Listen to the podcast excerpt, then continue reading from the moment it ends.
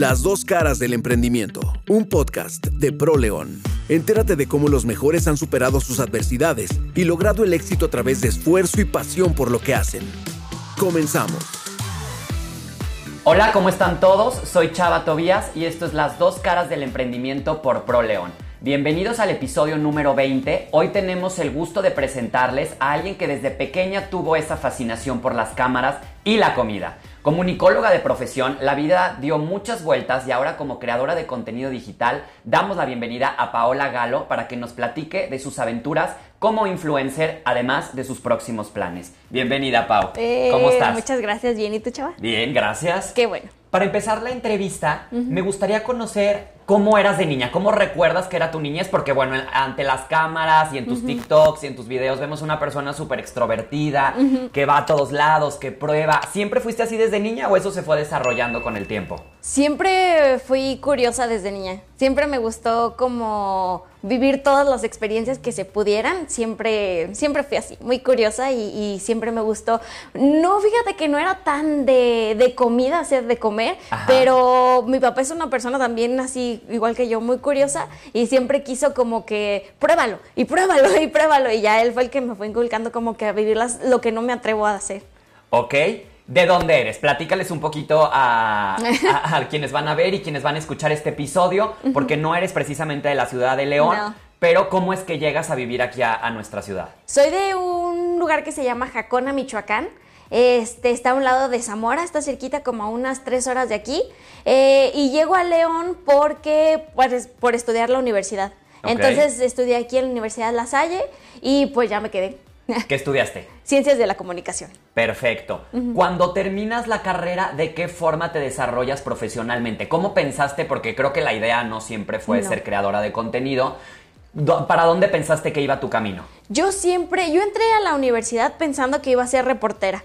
¿Por qué? Porque los reporteros siempre están en el chisme, ¿no? O sea, siempre están que viendo qué es lo que hace la persona, qué fue lo que pasó en el lugar, qué es lo que hay. Y Entonces, en la cámara. Y en la cámara. Entonces yo siempre pensé que, bueno, yo siempre quise ser reportera, pero nunca se me dio en sí la oportunidad porque entrar a los medios de comunicación es algo complicado.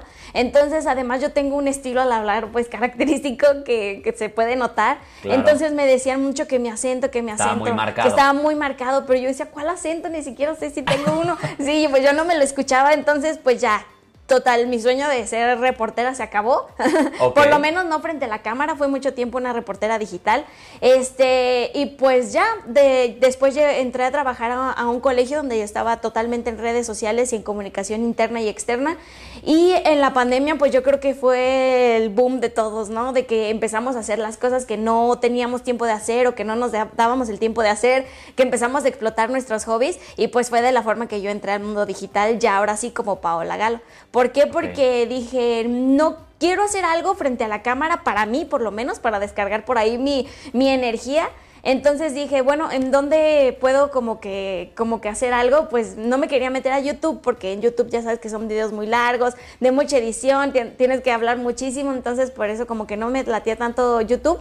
Y fue cuando empecé yo a ver TikTok. TikTok, TikTok, TikTok por todos lados y pues ya dije, bueno, pues me voy a hacer mi canal de TikTok. Ok.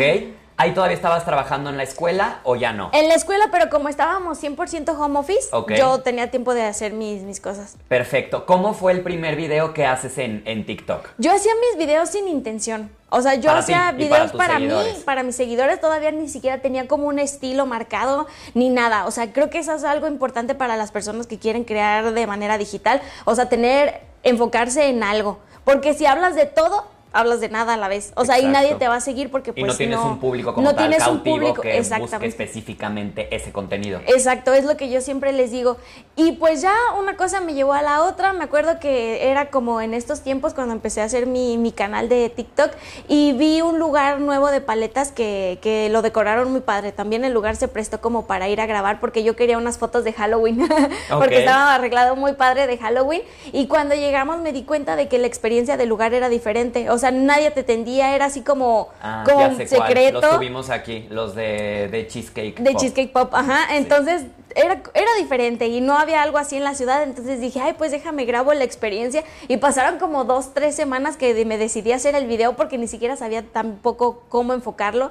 Y ya lo hice y pegó y me escribían mis amigos y me decían, mira Paola, vimos este video tuyo, lo vimos en Facebook, lo vimos en Instagram, lo vimos en todos lados y pues ya fue de la forma en que subí ese video, se hizo viral y la gente me empezó a decir, ahora visite este otro lugar que también está muy padre. Con uno solo. Con uno solo. Con uno solo empezó Pero todo este intencionado. Antes de este video ya había subido otras cosas. Otras cosas. Pero no precisamente como del tema de comida, No. de experiencias en lugares, era otro contenido. Era otro contenido, así de que yo haciendo lip dub, este, alguno que otro con mi mascota, o sea, cosas que ni de bromas iban a ser viral, pues. Ok.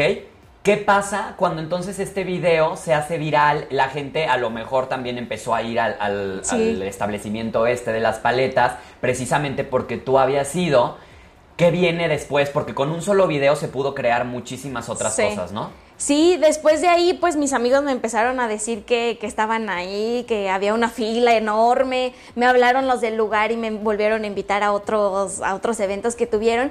Y como te digo, la gente me empezó a decir, ahora visita este otro lugar. Y ya yo iba, grababa, pero siempre trataba de elegir lugares que tuvieran como una característica diferente, no El los típico comunes. restaurante, Ajá. Entonces, el- pues ya fue como empecé a conocer más lugares y después ya me fueron invitando, oye, aquí sí quiero que vengas y conozcas mi lugar y ya yo era cuando iba y ya grababa. Todo esto fue en el 2020, me imagino, ¿no? En el 2020. Los primeros videos que subiste, obviamente, eran completamente gratuitos. Sí. Me refiero en la parte en la que pues tú ibas a vivir la experiencia, darle contenido, obviamente, a quienes te estaban viendo. ¿En qué momento empieza ya eh, este, este forma de, de- de llevar tus redes a convertirlas a un modelo ya de negocio? ¿En qué momento ya te la crees y dices, puedo empezar a cobrar por lo que estoy haciendo? Yo no me la creía, o sea, yo no me la creía, a mí me daba muchísima pena, yo decía, ¿cómo voy a ir y voy a cobrar por eso? Porque a mí se me hacía algo como muy divertido. Sí. Y decía, ¿cómo voy a cobrar por algo que a mí me gusta y que es divertido? Pero al final le generabas pues dinero a, a los lugares, ¿no? Eh, fui a una vez a un lugar de unos roles de canela que se llama Roll House. Sí. Fui y me dijo, Paula, es que me ayudaste muchísimo. ¿Cómo te puedo remunerar esto? Y él es publicista. Sí. Entonces, mira, me dice, yo sé, tengo entendido que a todos los lugares a los que vas les va muy bien. Entonces, te voy a, yo por tratar de remunerar lo que tú me diste, voy a ayudarte a hacer un plan para que tú puedas vender como un paquete y para que pues ya sea como que algo que también te genere para ti. Y yo, ah, perfecto. Entonces pues ya me ayudó a hacerlo, este, ya hicimos estructura y pues ya es de la manera en la que, pues él me ayudó a creérmela porque un dueño de negocio fue el que me dijo, oye, yo sí estoy generando gracias a lo que tú hiciste. Qué padre que te ya dijo la verdad, o sea, y que no trató como de seguir explotando lo que tú estabas haciendo No. Por gusto, por Sí. hobby, porque te gustaba y porque a lo mejor te regalaban la experiencia y te regalaban lo que ibas a probar en los lugares. Eh, ¿Al cuánto tiempo sucede esto de esta persona que te comenta que lo puedes convertir en un modelo de negocio? ¿Cuánto tiempo tenías haciendo Pues videos? bastante, yo creo que ¿Sí? ya más de un año. Sin cobrar nada. Sin cobrar nada. Me, me a veces, de pronto me agarraban agencias y me decían, oye, te pago por... Ya sabes, porque tengo este cliente y quiero que le hagas un video y ya te, este, te voy a dar tanto. Y yo, ah, bueno. Y pues era de la forma, porque a mí me daba mucha pena porque no tenía una estructura. Yo, yo decía, ¿cómo voy a llegar y les voy a decir, ay, pues tanto por todo. Claro. Entonces me daba, me daba pena, pero ya me sentí como mucho más segura cuando eh, este chico John me dio la estructura de, de lo que podía decir y cobrar. Y eso que comentas es bien importante, digo, para quienes vayan a ver o vayan a escuchar este episodio, la pena. O sea, el que te dé pena cuando ya estás haciendo algo importante. Obviamente, eh, al principio, para quienes quieran ser TikTokers o YouTubers o creadores de contenido digital, pues no puedes empezar a cobrar si no tienes un público cautivo, ¿no? Claro. O sea, también es un trabajo que se tiene que empezar a hacer como en cualquier medio para entonces tú ya poder dar métricas de lo que puedes lograr y de los alcances que puede tener el, el lugar.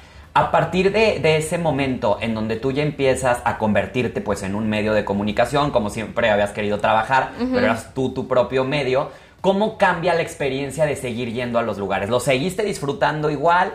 ¿De qué manera lo seleccionas? Porque el filtro era que fuera algo diferente, que fuera algo que realmente generara y que a la gente le, le diera como un gancho para poder ir. ¿Cómo cambia la experiencia ahora que ya lo- eh, cualquier lugar te puede contratar, no? Sí, pues sigue siendo la experiencia muy padre para mí. A mí me sigue gustando yendo porque a mí lo que me gusta es conocer a la gente, ver qué tiene para ofrecer, este, grabar, editar. A mí eso es lo que me gusta, entonces por eso la, la experiencia sigue siendo padrísima. Pero de pronto mm, muchos negocios que no tenían como un plus, bueno, yo siempre trato de buscar el plus, pero no por ejemplo el negocio que, ay, es todo rosa o que tiene pues alguna característica diferente, este, pues no hay muchos pero siempre trato de buscar como que el plus, como por ejemplo, este, un lugar donde vende exclusivamente, la otra vez fui que vende trompos de pastor em, individual, en chiquito. O sea, ah, siempre, siempre trato como de buscar como que lo que llama la atención para que la gente vaya. Es eso y, la otra parte de mis videos es algo lo clásico que todo el mundo conoce para que todo el mundo se siente identificado y si me diga, ay, sí, yo voy a esas jícamas o ay, sí, yo voy a esos tacos. Entonces son como que las dos partes, los negocios que pues son normales y los que son muy tradicionales, pero de pronto sí sale por ahí otra vez el negocio que, que pues tiene algo muy diferente y pues eso es lo padre. Cuando sale ese negocio que tiene algo completamente diferente, ese tú lo visitas sin ningún costo, a lo mejor como por darle ese contenido a tus seguidores o ya no? No, ya no, pero gracias a, que, pues, no sé, que ya tengo como una marca, los negocios ya me buscan de, primera instancia para dar a conocer su negocio. Y como que si saben que a lo mejor tienen ese plus, saben que tú eres la persona que lo puede anunciar, ¿no? O sea, que a lo mejor si es un restaurante que está ofreciendo lo típico, pues sí puede contratarte, pero sobre todo este tipo de negocios que están ofreciendo algo distinto, como que tú eres a la primera persona que saben que los que te siguen van a poder ir a, a estos lugares, ¿no? Sí, yo creo que eso es lo importante, que también los negocios este, chequen qué, qué, pueden ofrecer de extra, o sea, una experiencia diferente, algo. Yo siempre, ahorita en estos tiempos, todo lo que sea instagrameable, es viral y la gente lo va a ir a visitar. Entonces yo siempre lo que le digo, inviértelo en tus redes sociales, en un spot en donde pueda la gente tomarse fotos, en un platillo que sea muy fotografiable. Siempre les trato como de decir eso para que, pues además de que lo que yo vaya y lo que les puedo ofrecer, pues también ellos tengan para, pues para todos los demás clientes que se puedan seguir subiendo a redes sociales y pues que se mantenga viral el, el video. Ok. ¿En, cuáles redes estás presente? Porque empezaste con, TikTok. Actualmente, ¿cuáles son las redes que tú alimentas? Eh, mi fuerte es TikTok, este, pero ahorita también estoy en Instagram. Estoy ahí ya subiendo mis reels y unos contenidos aparte y pues son mis principales. ¿Cuántos seguidores tienes en, TikTok? La última vez que vi eh, tenía 151 mil.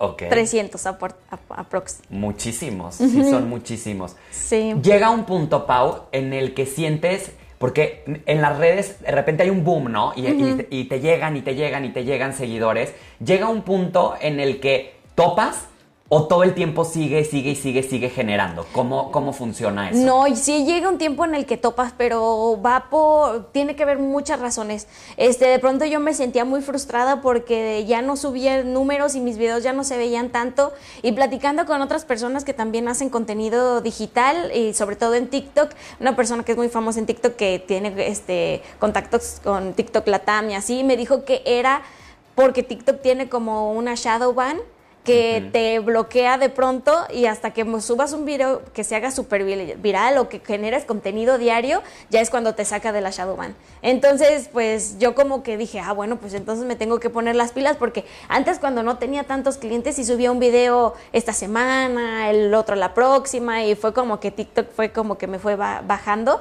pero pues me apliqué y empecé a hacer muchos videos y pues ya otra vez salí de la Shadowban. Pero pues sí, a veces como que aparte de que la plataforma te bloquea, también tú. Sí, O sea, porque dices, oye, ya hice tanto de esto, o sea, como que ya qué más puedo hacer, qué más puedo decir. Entonces, pues creo que siempre tenemos que estar renovándonos y moviendo tu, tus redes sociales porque si no también se van a quedar. Eso está súper padre. ¿Cómo te reinventas? Porque sí, puede que al principio lo que estás ofreciendo eh, cautiva a mucha gente y lo ven, pero yo creo que si llega a un punto en el que dicen otra vez más de lo mismo, ¿no? ¿Qué es lo que haces para seguir manteniendo cautivos a esos que ya te siguen, pero además generar otra vez a otro público para que también esté ahí en tus redes?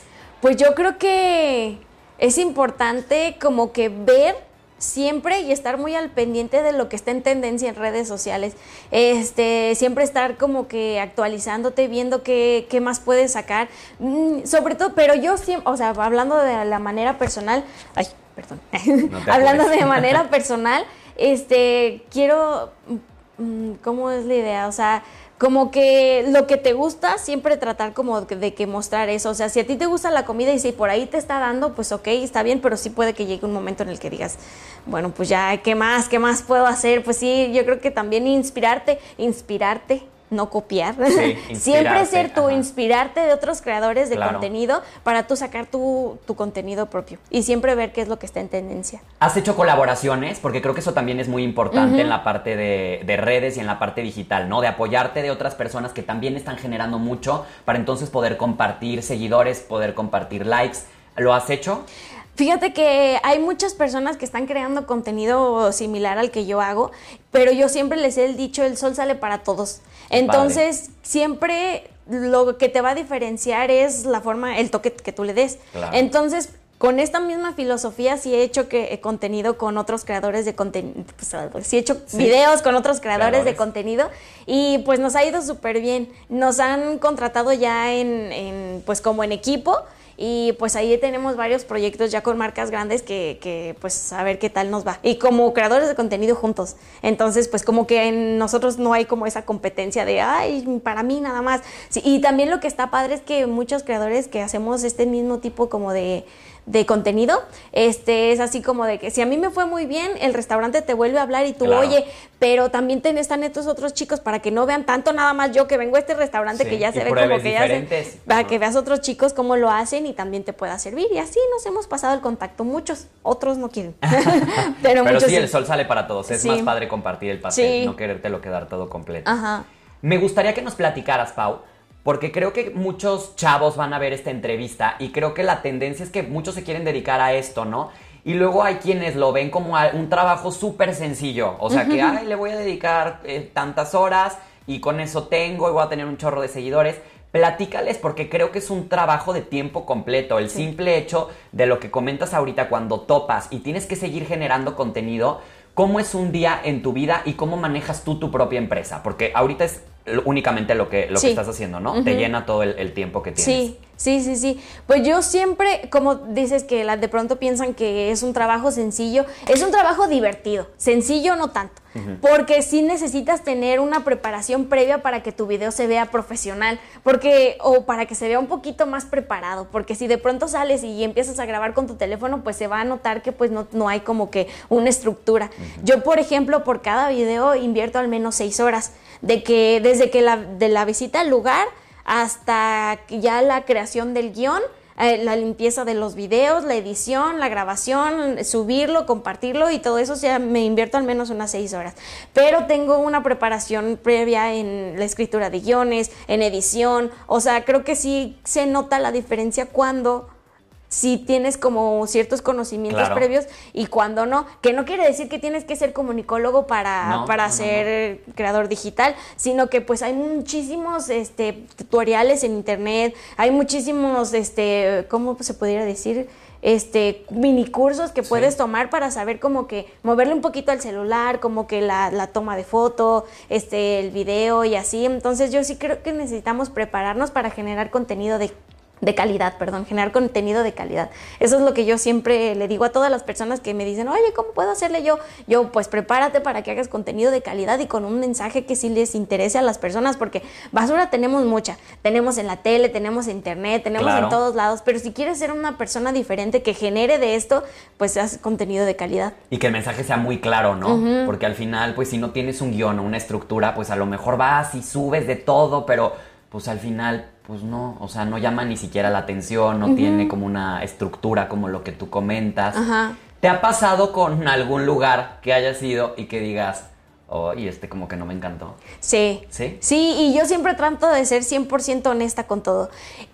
Mis redes sociales se, las utilizo para impulsar y para que la gente lo conozca el lugar.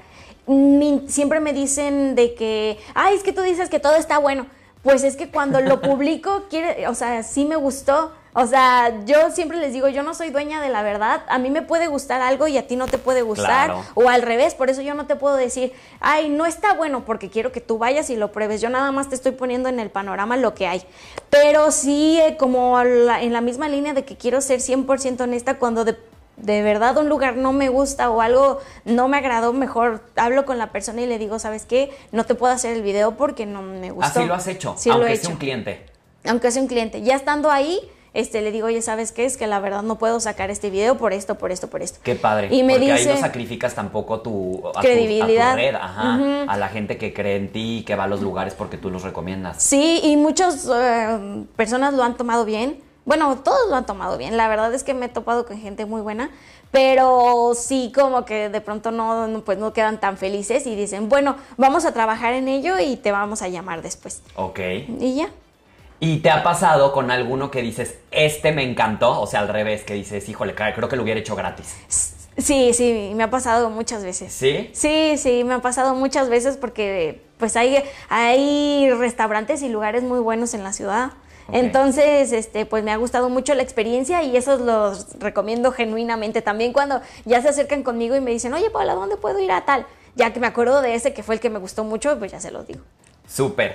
¿Cuáles son los planes que tienes a corto plazo? Me gustaría saber primero qué es lo que sigue, porque aparte creo que en la parte digital es siempre pensar a corto plazo, ¿no? Hacer muchos planes a largo plazo, no sabes realmente qué evolución van a ir teniendo las redes. Si TikTok va a evolucionar otra cosa, si se va a abrir otra que sea diferente, si se va a fusionar con otra. A corto plazo, ¿qué, es lo que tienes ahí? A corto plazo ya ahorita tengo ya una necesidad de renovarme un poco y de sacar más contenido, además de recomendaciones de comida. A mí me gusta mucho viajar, entonces lo más seguro, eh, bueno, ya estoy trabajando en mis eh, recomendaciones de viaje y de lugares. Oye, ahí puedes comer también, también. y les vas a dar, pues, aparte de los lugares de aquí de León a los lugares a los que vayas. Sí, claro, entonces ahorita estoy pensando en eso.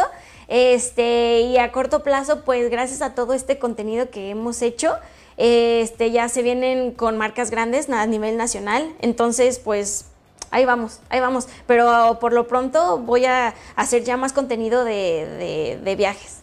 Padrísimo. Vamos a pasar a una dinámica que tenemos preparada para ti. Mi equipo hizo unas preguntas que están en este bowl.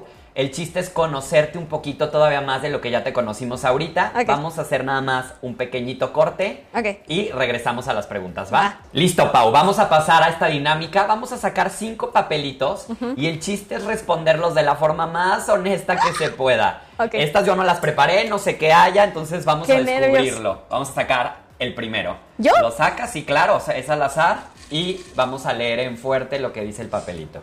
Hay unos más fáciles hay otros de pensarle un poquito más. Si pudieras elegir, ¿qué pedirías en tu última cena? Ay, está muy difícil porque aunque soy muy foodie, no tengo una comida favorita. Tengo como semanas así como de, ay, esta semana se me antojan muchísimo los taquitos de camarón. Pero bueno, en la última cena podrías pedir de varias cosas, no tendría que ser nada más a ver, italiana. si pudieras elegir, ¿qué pedirías en tu última cena? Yo creo que pediría... Me gustan... Me gustan Lo que sea, son papas con salsa, pues se puede. Me gustan mucho los taquitos dorados. Ok. con mucha salsa y, lomo y, cueritos y salsita picosa. Y mucho limón. Súper. Perfecto, vamos a la segunda pregunta. A ver.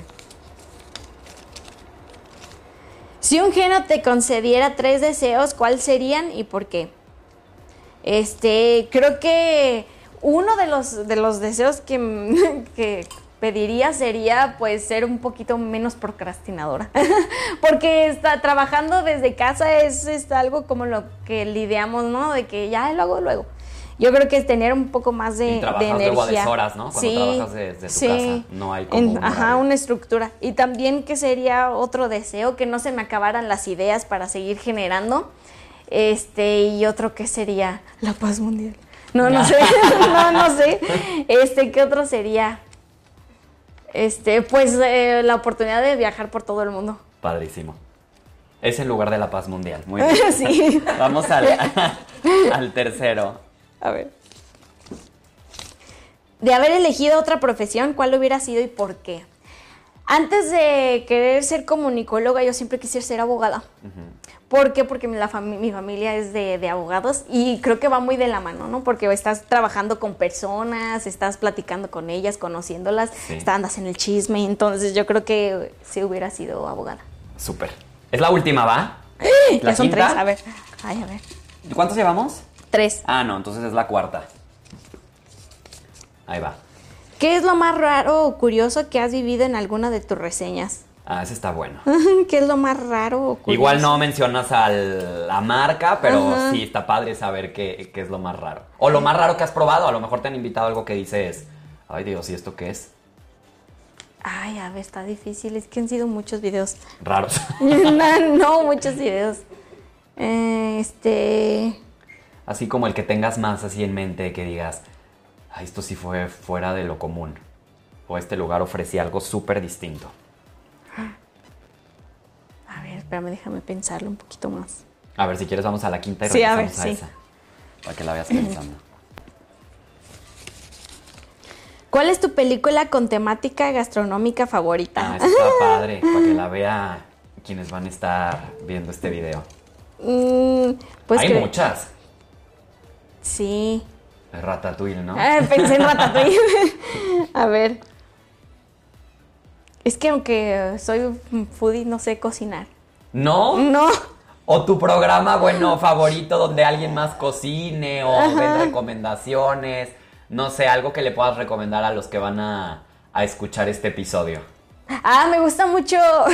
Eh, o sea, no tiene. Pues sí, es temática gastronómica. Me gusta mucho un programa en Netflix que se llama Nailed It que siento que yo participaría perfecto porque no sé cocinar. Entonces ahí hacen postres, este, pero tienen una inspiración de un postre padrísimo y tú vas y lo haces como en 40 minutos y pues ya te queda ahí lo que, lo que quede. Ah, lo que quede de la forma que quedan todos horribles. ajá, entonces yo siento que pudiera participar ahí y ganaría. Entonces ese es un programa que me gusta. ¿Y te gustaría aprender a cocinar o es algo que dices, la verdad es que no me interesa? La verdad es que no me gusta. Okay. ¿A ti te gusta probar? A mí me gusta que ya esté la comida hecha y comer, sí. Súper.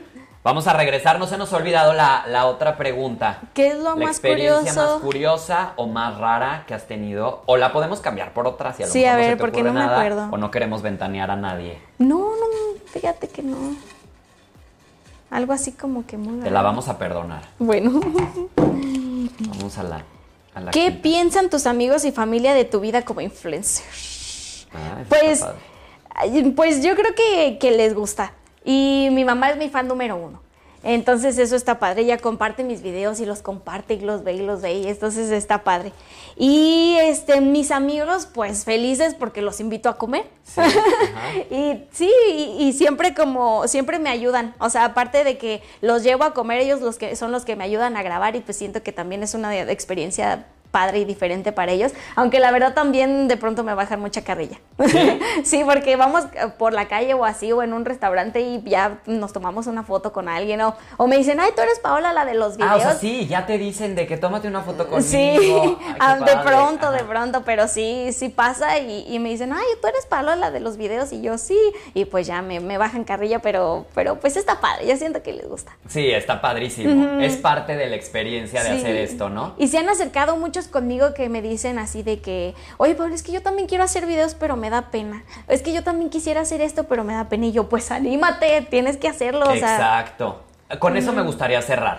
Digo, te voy a hacer una última pregunta después de esta, pero creo que sí es importante que le des un mensaje a quienes quieran dedicarse a esto sin importar la edad, ¿eh? porque muchas veces pareciera que es un trabajo o es una profesión para los más chavos y cualquiera que, como tú dices, que tenga el feeling y que tenga un teléfono, que tenga ganas de hacerlo, lo puede hacer. Pero, ¿qué es lo que necesita para poder comenzar con este sueño? Yo creo que principalmente pues necesita como esa, esas ganas de querer hacerlo. Este, su tema principal, que si es, yo siempre le digo, enfócate en algo y habla de eso no tienes que ser experto. Hay gente que, no lo es, nada más trata de informarte y da información pues verídica. Y pues que sería pues sí nada más pues animarse porque pues todos tenemos un teléfono, todos lo podemos hacer, nada más que pues la cosa está como de atreverse a hacerlo. Claro. Y enganchar, a, la, gente, ¿no? Porque algunos ponerle, tendrán eso, otros... Ajá, ponerle 100% tu estilo, porque eso es clave. Luego, luego se nota cuando una persona no está siendo ella. Entonces, así como me ven en mis videos, soy en persona. ¿Sí? entonces, sí, entonces yo también es algo que les recomiendo. Mantener tu esencia. Mantener siempre tu esencia. Súper. Me gustaría que a quienes vayan a ver, a quienes vayan a escuchar este episodio, les digas dónde te pueden encontrar, porque digo, ya escucharon todo de tu trayectoria, algunos seguramente ya te ubican, pero para los que no, ¿dónde podemos encontrarte, Pau? Me pueden encontrar en TikTok y en Instagram como Paola Galo-bajo. Súper, pues padrísimo. Muchísimas gracias por estar aquí con nosotros el día de hoy. Disfrutamos mucho conocerte más, conocer tu esencia, conocer el estilo que le pones a tus redes y esperamos pronto puedas regresar otra vez a platicarnos más de lo que, lo que esté pasando en los próximos años. Muy bien. Muchísimas gracias. Gracias, gracias, gracias. Perfecto. Vamos a darle un fuerte aplauso, aplauso a Pau, que nos acompañó el, el día de hoy. Espero que hayan disfrutado de esta entrevista que le den like a nuestro canal, se suscriban y pues vean todo el contenido que tenemos para ustedes en las dos caras del emprendimiento por ProLeón. Yo soy Chava Tobías y muchas gracias.